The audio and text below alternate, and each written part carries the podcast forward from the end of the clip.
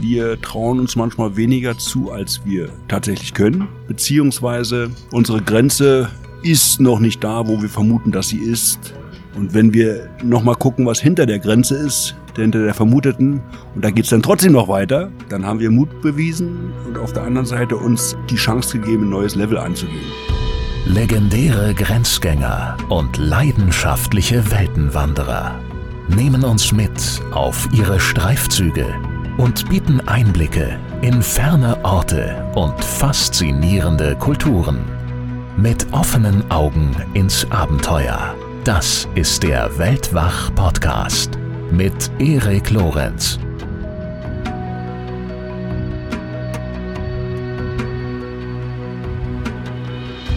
Mein Gast heute ist einer der erfolgreichsten deutschen Sportler überhaupt. Boxlegende Henry Maske.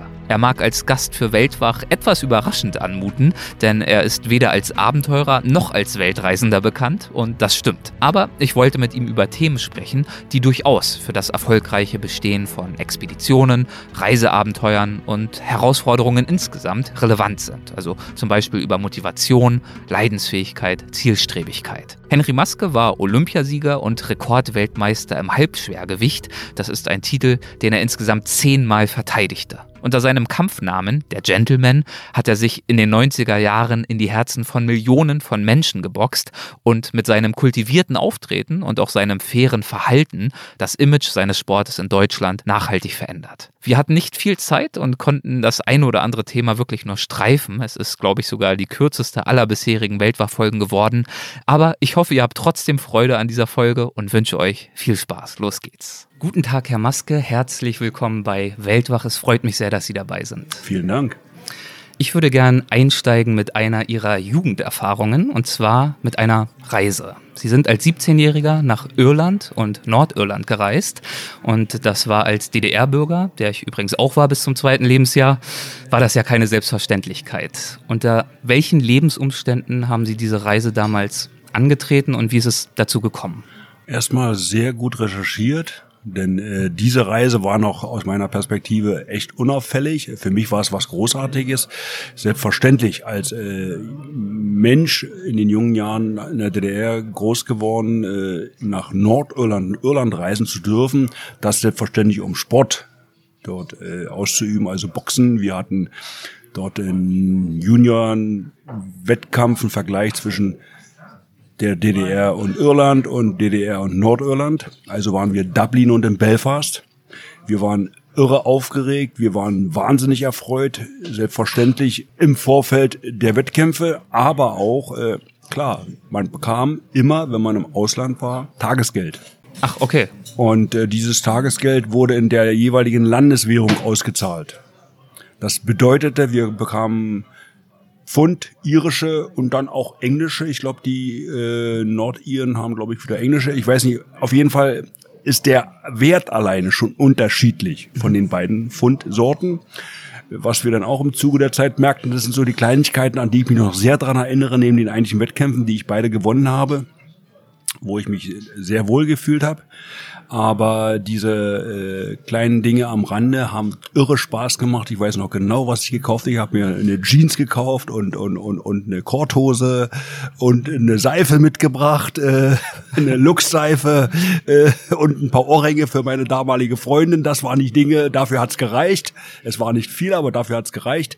Also das waren die ersten, äh, ja, für mich sehr interessanten Ausflüge wie wir so schön sagten, ins nicht sozialistische Weltsystem. Ne?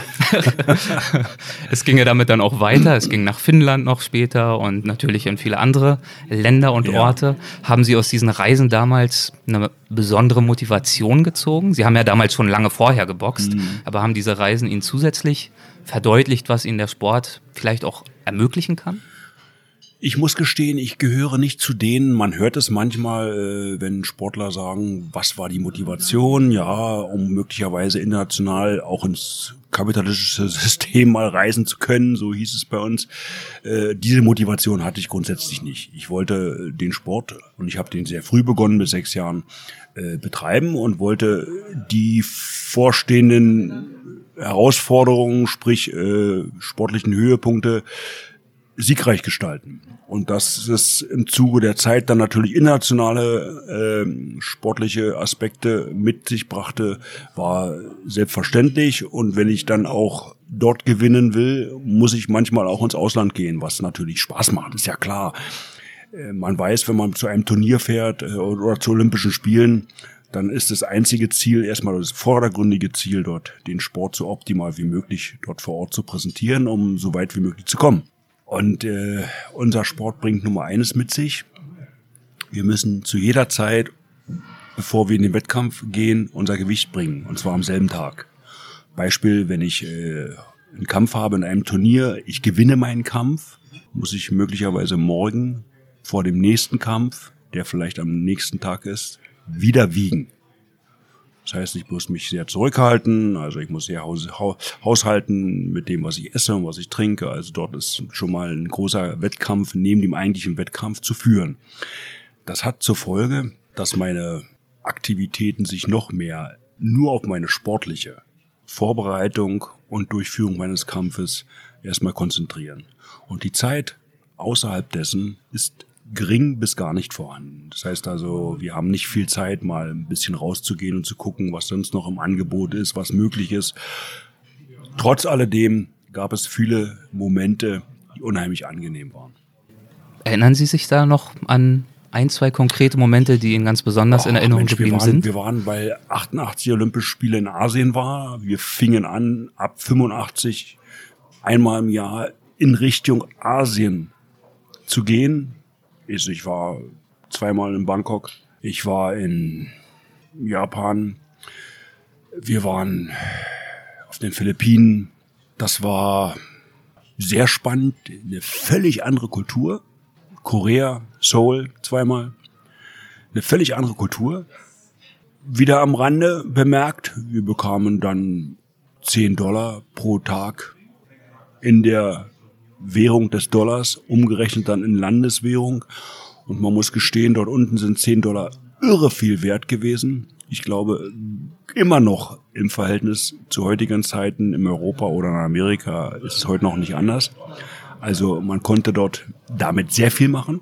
Man sah natürlich eine völlig andere Kultur, eine völlig andere Art, äh, sein Leben zu gestalten, was man so sehen konnte, was man dementsprechend auch äh, einschätzen konnte.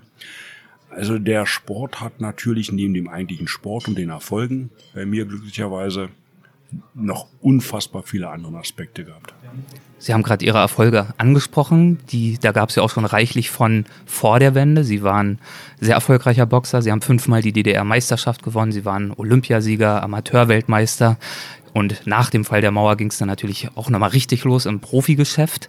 Und sie haben einfach über viele, viele Jahre erfolgreich, ehrgeizig ihre Ziele verfolgt. Und ein Satz, den sie ja gern verwenden, der lautet in der Tat auch, wer ein Ziel vor Augen hat, der strauchelt nicht. Könnten Sie das ausführen? Ich kann es auch anders begründen. Es kommt nicht selten in Situationen immer wieder die Frage nach der Motivation. Und Sportlern unterstellt man, wir permanent motiviert sind zu jeder Zeit das tägliche Leben scheint manchmal anders zu sein und die Frage der Motivation ist bei den Einzelnen manchmal sehr deutlich gefragt und dann wird geguckt, wer motiviert mich? Wie werde ich motiviert oder warum bin ich nicht motiviert? Ich bin davon überzeugt, wenn das Motiv stark genug ist, mit anderen Worten, wenn ich äh, ein belastbares Motiv habe, dann werde ich äh, die Frage der Motivation mir nicht stellen müssen.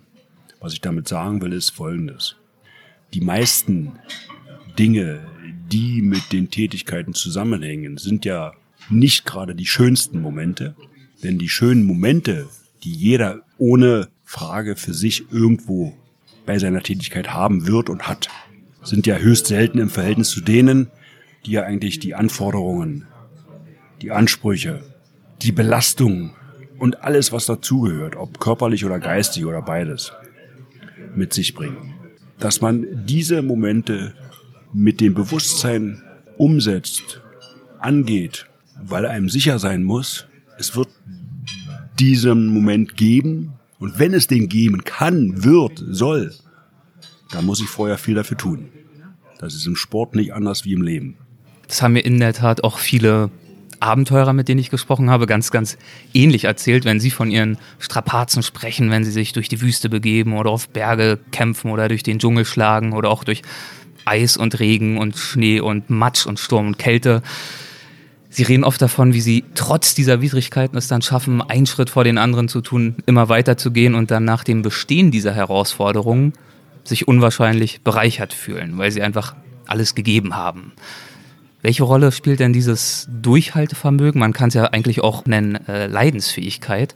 Welche Rolle spielt das für Sie als Sportler und als Boxer? Es gibt, es gibt Dinge, die macht man überhaupt nicht gerne. Selbstverständlich weiß man im Zuge der Zeit, wenn man diese nicht macht, wird einem möglicherweise an einem Punkt die Frage gestellt, hast du alles getan? Und dann einfallen, es gibt ein paar Dinge, die ich offen gelassen habe, die ich nicht gut gemacht habe, die ich nachlässig gemacht habe.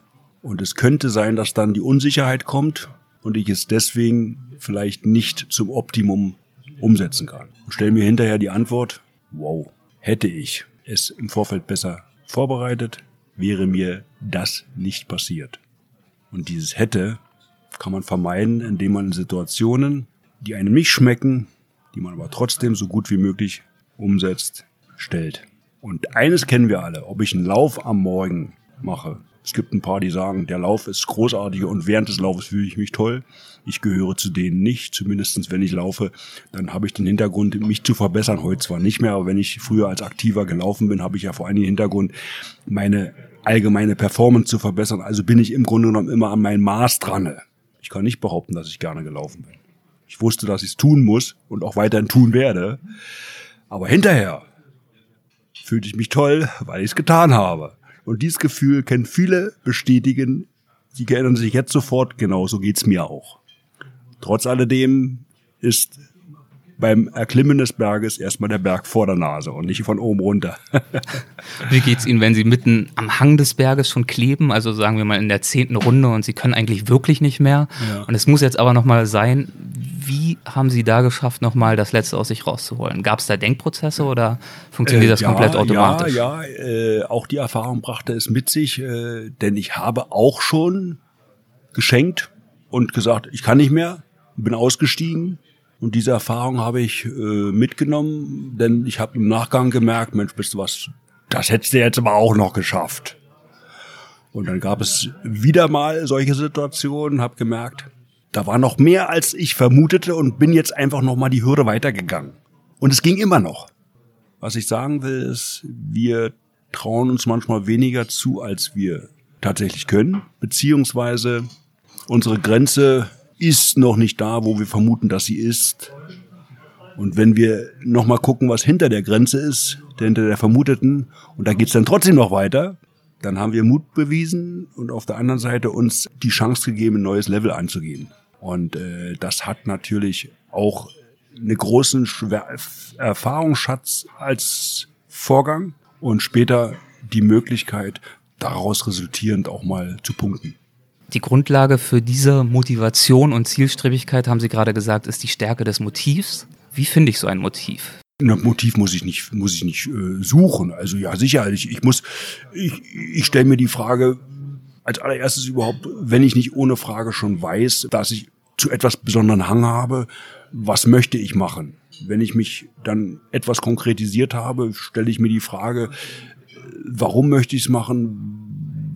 Was bringt es mir? Welche Argumente habe ich dafür, um diese langen Phasen, die nicht so angenehm sind, trotzdem zu überstehen? Es gibt Menschen, die tun etwas verdammt lange, sind aber irgendwie nicht glücklich. Dafür gibt es mehrere Gründe.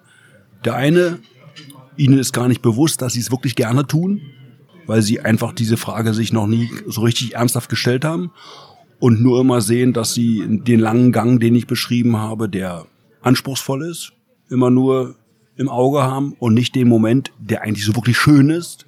Und damit meine ich nicht immer nur den Sport. Es gibt ja viele andere Dinge, die vergleichbar sind und irgendwo möglicherweise nicht so einen großen, so einen lauten Hurra-Effekt entwickeln, aber trotzdem toll sind und das Gründe sind, warum ich es tue. Oder sie haben den Mut nicht, sich einzugestehen, dass sie das, was sie tun, eigentlich gar nicht wollen. Und sie müssen Cut machen und sagen, jetzt, ich muss mir eigentlich eine Alternative suchen, die mir deutlich besser liegt. Sie haben von Mut gesprochen, Sie haben vorhin auch davon gesprochen, diese, diese Frage, die man sich stellt, hätte, hätte ich noch mehr rausholen können, hätte ich noch mehr geben können. Ja. Das bringt mich natürlich auf das unweigerliche Thema, das sicherlich in nahezu jedem Interview aufkommt. Ihr berühmter Kampf 1996 gegen Virgil Hill, Ihr Abschiedskampf vorläufig, den Sie verloren haben und dann zehn Jahre später ungefähr Ihr großes Comeback, das Rematch gegen eben jenen Virgil Hill der im Gegensatz zu ihnen sich nicht in Anführungszeichen zur Ruhe gesetzt hatte, boxtechnisch, sondern durchgeboxt hat, sogar amtierender Weltmeister war. War es Mut als wesentliche Zutat, der sie dazu veranlasst hat, dieses Comeback zu wollen und sich auch zuzutrauen? Natürlich war es auch mutig, selbstverständlich. Es war äh, ganz viel mehr. Es war das Bewusstsein, dass ich zumindestens im Allgemeinen aktiv geblieben war. Es war die Klarheit, dass ich ganz sicher war, das theoretische Konzept, um es überhaupt zu erlangen, überhaupt eine Chance zu haben, dort reinzukommen, muss ganz klar sein, muss ganz deutlich sein, ist ein langer Prozess. Es ist jetzt nicht in drei oder fünf oder sechs Monaten. Es waren ja tatsächlich 54 Wochen und sechs harte Tage Training. Es waren das Bewusstsein, vertrauenswürdige und belastbare Partner an der Seite zu haben. Es war, ja, es war. Woher kam das Zutrauen, das ja, nach dieser Zeit schaffen zu können? Das Zutrauen, nur die eine, nur die eine Erfahrung war es gewesen, dass ich in der Vergangenheit das ein oder andere Mal Kämpfe, wenn ich sie verloren habe und die Chance nochmal bekam, deutlich besser gestaltete und meistens auch zum Sieg führte. Hier ist eines natürlich zu berücksichtigen, der Traum im Kopf muss noch nicht der Traum vom Körper sein. Denn die Spezifik, die in allen sehr speziellen, nicht gewöhnlichen Disziplinen, körperlichen Disziplinen notwendig ist, die ist natürlich zehn Jahre komplett vernachlässigt worden, weil ich überhaupt nicht mehr geboxt habe. Sondern diese, diese, diese, diese natürliche Entwicklung, die man als, in dem Falle bei mir als Sechsjähriger begonnen hat und irgendwo die spezifische Muskulatur aufbaut selbstverständlich und, und, und, und, und, und unproblematisch, war ja komplett weg. Und es würde ja keiner auf die Idee kommen zu glauben, dass ich äh, nach vielen Jahren Abstinenz eines Eiskunstläufer oder, oder, oder auch ein Eisschnellläufer zehn Jahre später einfach mal die Schuhe anziehe und dann wieder in die Kurve mit gleichem Tempo wie vor zehn Jahren gehe und vermute, dass ich dann der Fliehkraft widerstehen kann sagt jeder, nie im Leben ist er oder sie dazu befähigt, wenn diese Spezifik nicht mehr da ist, diese spezifische Muskulatur. Und hier ist es bei uns ganz genauso. Also allein die Dinge waren natürlich sehr fragwürdig. Und äh, es gehören ja weitaus mehr Dinge dazu, um einfach mal vom gut durchtrainierten Freizeitsportler zu einem Spitzenathlet sich zu formieren. Das war ein intensives Jahr. Ja. Mut, Leidensfähigkeit, Zielstrebigkeit, Motivation, das waren einige Themen, die wir jetzt gestreift haben. Sind das für Sie die wesentlichen Erfolgsfaktoren in Ihrem Leben? Was, was kennzeichnet für Sie Erfolg? Ja, für mich war natürlich eines, ich bin kein großes Talent, aber ich war immer irgendwie sehr bestrebt, äh, mich der Problematik zu stellen, kritisch mit den Dingen umzugehen, die, die eben nicht so gut waren, äh, zu hinterfragen, warum sie notwendigerweise besser sein müssen.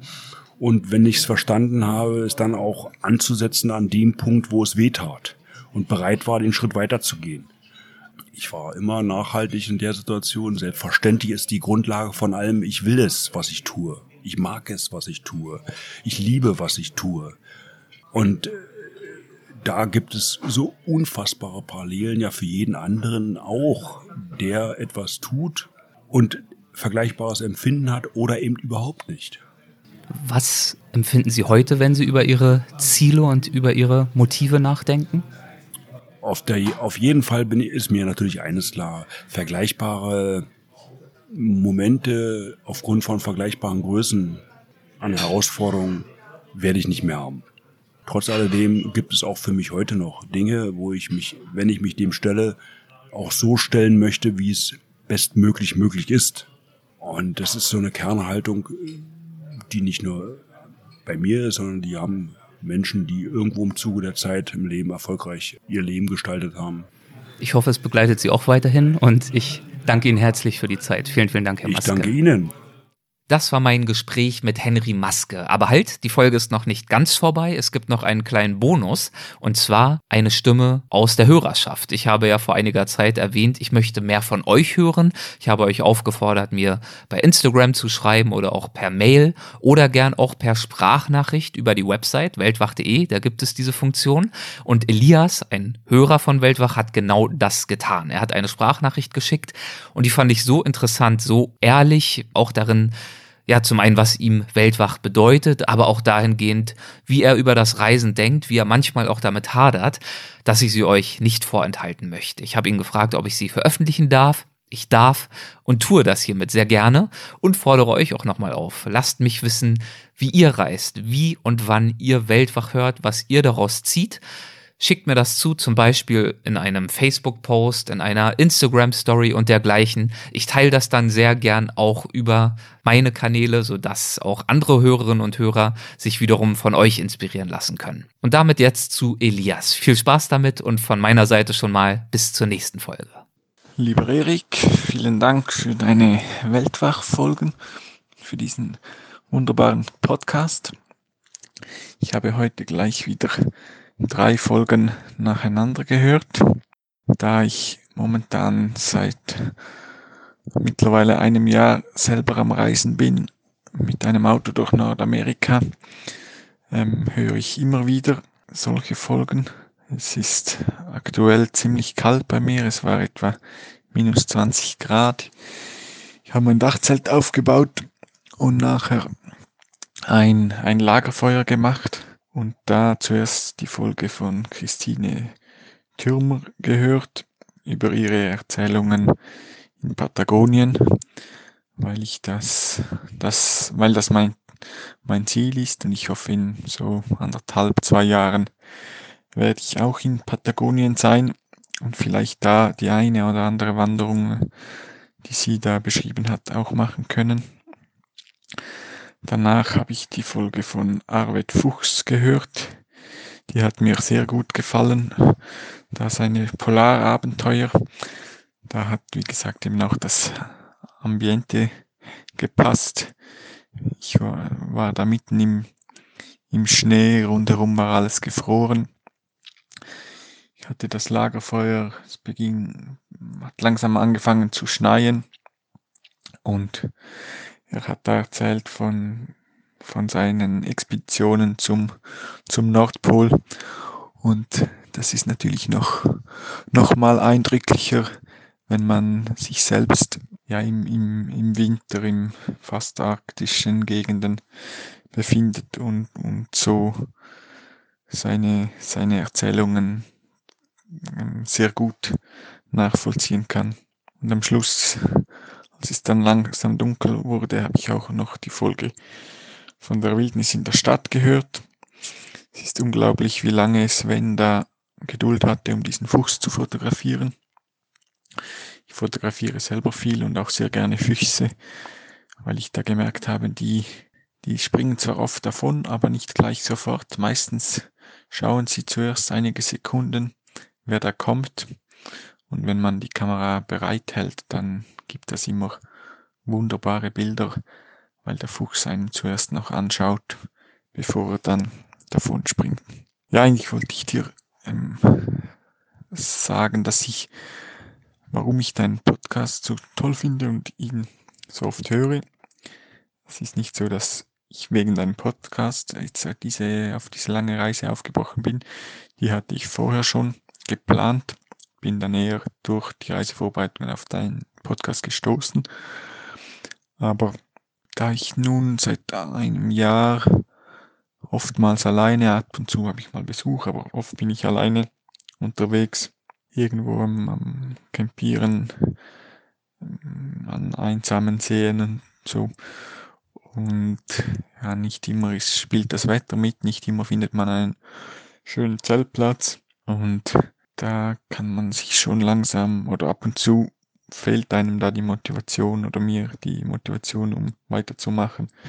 Und da hilft es mir immer wieder, eine Sendung von dir, Interview von dir anzuhören. Und das motiviert einem dann selber auch wieder solche Geschichten zu erleben, wie deine Gäste sie erzählen. Und es, es kommen auch immer wieder Erinnerungen bei mir hoch, wenn ich Geschichten von deinen Gästen höre und ich merke, ja, ich habe ja im letzten Jahr ähnliche Sachen auch erlebt. Wunderbare Landschaften gesehen oder Begegnungen mit Tieren, mit insbesondere auch mit wilden und fremden Tieren für mich als Europäer hier in Nordamerika. Aber auch Begegnungen mit Menschen oder Einladungen von wildfremden Menschen. Und so ist es das dann immer wieder, es hilft, diese, diese Folgen zu hören, um sich wieder zu motivieren, um sich in Erinnerung zu rufen, wieso dass man da ist, wieso dass man auch ja halt durch diese schwierigeren Momente durch muss, wenn das Wetter nicht passt, wenn es kalt ist, wenn es lange dunkel ist hier im Norden. Und ja, ich freue mich schon auf die auf deine weiteren Folgen und bin gespannt, was da noch alles, was, ich, was du noch alles für Gäste zum Interview einladen wirst. Vielen Dank und liebe Grüße, Elias.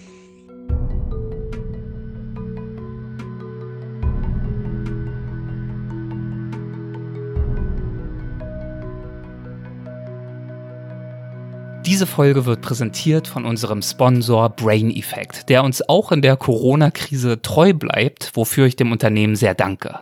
Brain Effect stellt natürliches Performance Food her und das Motto, dem sich das Berliner Unternehmen verschrieben hat, lautet Erfolg beginnt im Kopf. Um zu diesem Erfolg beizutragen, bietet Brain Effect hochwertige Nahrungsergänzungsmittel, die die mentale Performance und Leistungsfähigkeit steigern können. Also die Konzentration, unser Wohlbefinden und unsere Energie. Es gibt aber auch Produkte, die zu besserem Schlaf verhelfen können, also ganz nach Bedarf. Die Produkte sind aufeinander abgestimmt und sie können sowohl als einheitliches Konzept als auch situativ einzeln genutzt werden. Informationen zu alledem und natürlich auch die Produkte gibt es auf www.braineffect.com. Effekt mit C geschrieben.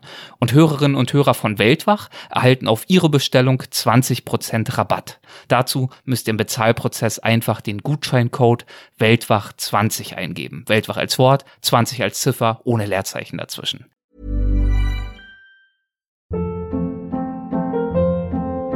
Hold up. What was that? Boring. No flavor. That was as bad as those leftovers you ate all week. Kiki Palmer here, and it's time to say hello to something fresh and guilt-free. Hello Fresh. Jazz up dinner with pecan-crusted chicken or garlic butter shrimp scampi. Now that's music to my mouth. Hello Fresh. Let's get this dinner party started. Discover all the delicious possibilities at hellofresh.com. Even when we're on a budget, we still deserve nice things. Quince is a place to scoop up stunning high-end goods for 50 to 80% less than similar brands. They have buttery soft cashmere sweaters starting at $50, luxurious Italian leather bags, and so much more. Plus, Quince only works with factories that use safe, ethical, and responsible manufacturing. Get the high-end goods you'll love without the high price tag with Quince. Go to quince.com/style for free shipping and 365-day returns.